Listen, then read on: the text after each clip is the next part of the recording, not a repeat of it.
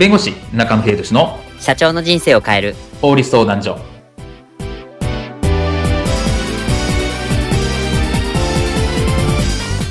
こんにちは弁護士の中野秀俊です。こんにちはアシスタントの堀内隆です。この番組は IT 専門の弁護士中野秀俊がこれはすぐに使える法律主に企業法務の知識を分かりやすくそしてちょっとコミカルにお伝えする番組です。よろしくお願いいたします今回のテーマは慌てるでない特許権著作権の侵害請求を受け取った時のベストな対処法についてお話を伺いたいと思います。特許権や著作権の侵害請求まあ、できれば受け取りたくないものなんですけど、もし来てしまった場合、どのように対処すればよろしいでしょうか？特許権、著作権の侵害請求について、こういったシーンはありませんでしょうか？社長、理不尽株式会社から訴状が届きました。なに？俺は何もやってないぞ。いや、社長何にも見てないでしょう。とにかく訴状を読んでみてください。何何？記者のノバスーゾは我が社のノビルーゼとかなり類似している模様を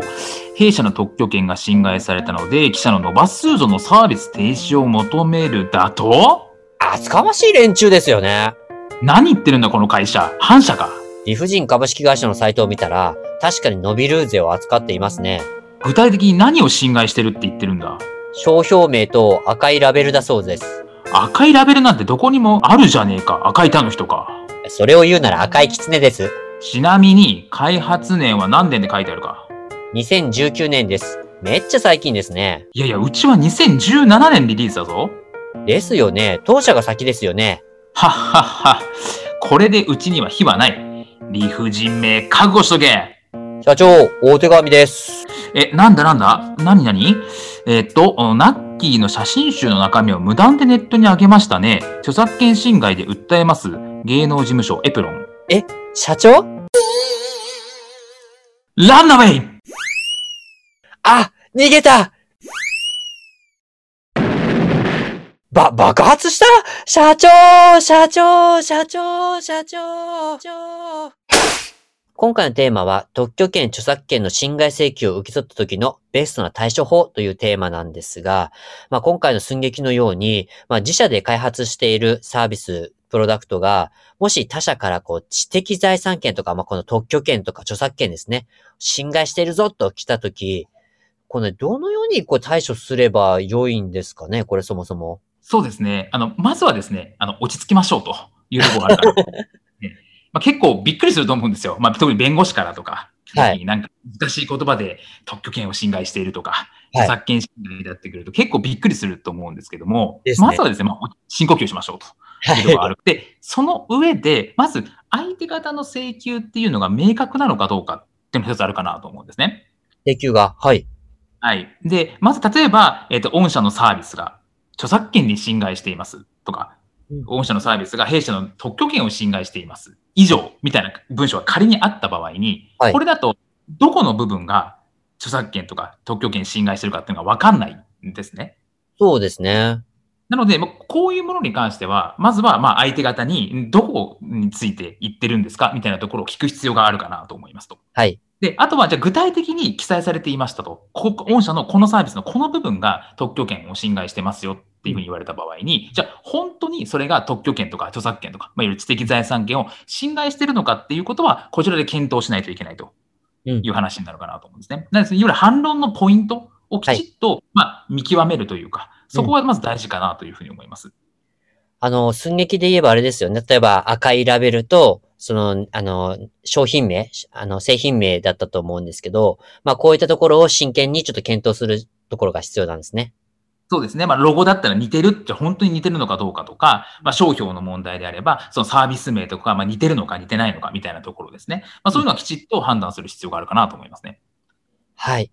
で、あの、ちょっとす、また寸劇の方に戻るんですけど、例えば、まあ、開発年が、まあ、自分、自社の方が先で、まあ、その訴えてきた側が後だった場合とかっていうとこっていうのは、まあ、明らかに訴えられた方は非がないとは思うんですけど、まあ、こういった、もし、この、対抗策といいますか、あの、もし、ちょっと、これを明らかに訴えてきた側の方がおかしいですよねって言った時の、時の、あの、いわゆる対抗策として、どのようなこの手段をこう使っていけばよろしいでしょうか？例えば特許権の侵害とか言われた場合に、いや、そもそもその特許が取れてることがおかしくないとか、いや、うちの方がもう使ってたよとか、リリースしてたよって話になると、そもそも特許権を取得したことがおかしいんじゃないの？ってことがあり得ると思うんですね。なので、相手の特許の取得に対して無効審判請求っていうのができるんですよ。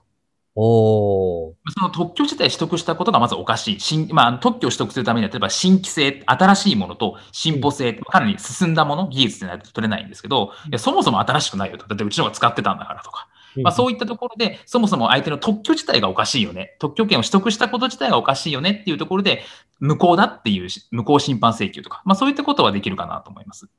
なるほど。まあ本当じゃあ先ほどのね、寸劇のように、もう本当に、まあ同じようなサービスで、後から開発した方が、この、例えば特許を取った場合、そうやって新規性がないですよねって反論することができて、無効審判請求までこぎつけることはこれできそうな感じですよね。